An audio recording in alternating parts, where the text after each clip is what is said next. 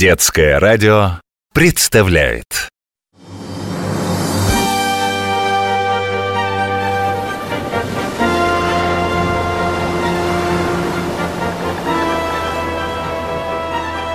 Великие путешественники.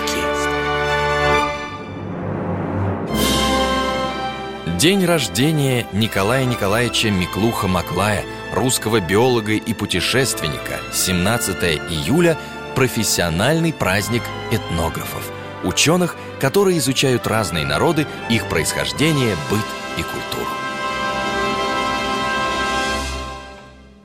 Так, сюртук вычищен, манжеты свежие. Вот только волосы мои торчат во все стороны. Ладно, придется императору потерпеть. Ничего, ничего, он меня выслушает. Нынче я модная знаменитость Петербурга. Не то, что 20 лет назад, когда я отправлялся в свою первую экспедицию. Эх, золотые были годы. 19-летним ассистентом немецкого зоолога Геккеля попал я на Канарские острова и в Марокко. Именно тогда я заболел дальними путешествиями. Меня манили неизведанные земли, только что открытые, но не исследованные европейцами. Я мечтал познать таинственный, первобытный мир живущих там людей. В те годы в научных кругах Европы разгорелись жаркие споры о туземцах, коренных жителях океанских островов, живущих так, как жили наши далекие предки – их считали, если не животными, то, по крайней мере, людьми второго сорта, неразвитыми, неспособными к обучению. Два года я прожил на побережье Астролябия в Новой Гвинее.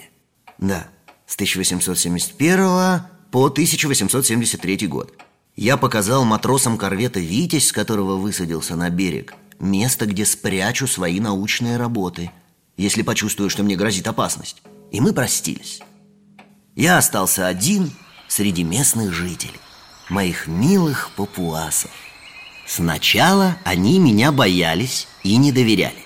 Но я подружился с охотником Туем, и он научил меня местному языку. Через несколько недель я решился прийти в деревню знакомиться с остальными. Но меня встретили копья и стрелы. Тогда, чтобы показать им, что не желаю зла, я улегся спать тут же, под пальмой Если они хотят убить меня, решил я То пусть сделают это, пока я сплю. А проснувшись, увидел, что папуасы сидят вокруг И с любопытством меня рассматривают. Так мы стали друзьями. Они прозвали меня Карам Тамо Человек с луны или лунный человек. Я помогал им, чем мог Лечил, давал разные практические советы а они ловили редких животных для моих исследований И позволили изучать их быт, обычаи и религиозные верования Это была та жизнь, о которой я всегда мечтал. Но новые неизвестные болезни изматывали. Мне пришлось покинуть берег Маклая, чтобы поправить здоровье. Миклуха Маклай уехал в Австралию, в Сидней, где долго лечился и набирался сил – но едва встав на ноги, неутомимый исследователь направился вглубь Малакского полуострова, чтобы найти таинственное племя людей леса, которые вели бродячий образ жизни и находились на первобытной стадии развития. Это было очень трудное путешествие.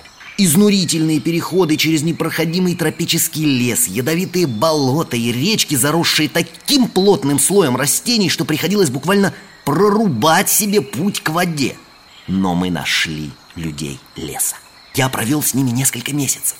Изучил язык, быт и нравы, сделал различные научные измерения, а потом были экспедиции на острова Ява и Сулавеси. Только через четыре года мне удалось опять вернуться на мой берег Новой Гвинеи, к моим старым знакомым, папуасам. Встреча с друзьями была радостной, но недолгой. Я был болен и в 1877 году уехал в Австралию, а потом в Россию. К тому времени имя русского ученого Миклуха Маклая стало широко известно в мире. Его научные работы, опубликованные во многих странах, доказывали родство всех человеческих рас, опровергая превосходство одних над другими – Он призвал правителей многих европейских держав остановить бесчеловечную колониальную войну. Ну, мне пора, а то опоздаю на встречу с императором Александром Третьим. Я докажу императору, что Россия должна присоединить к себе свободную часть Новой Гвинеи. Тогда мы сможем организовать русское поселение на берегу Маклая и защитить туземцев от варварства колонизаторов. Царь остался равнодушен к предложению ученого.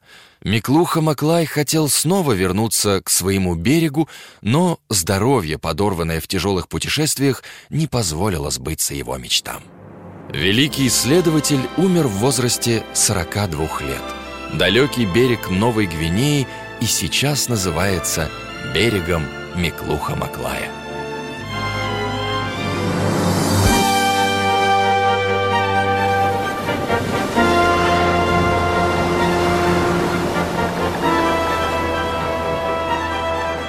Великие путешественники.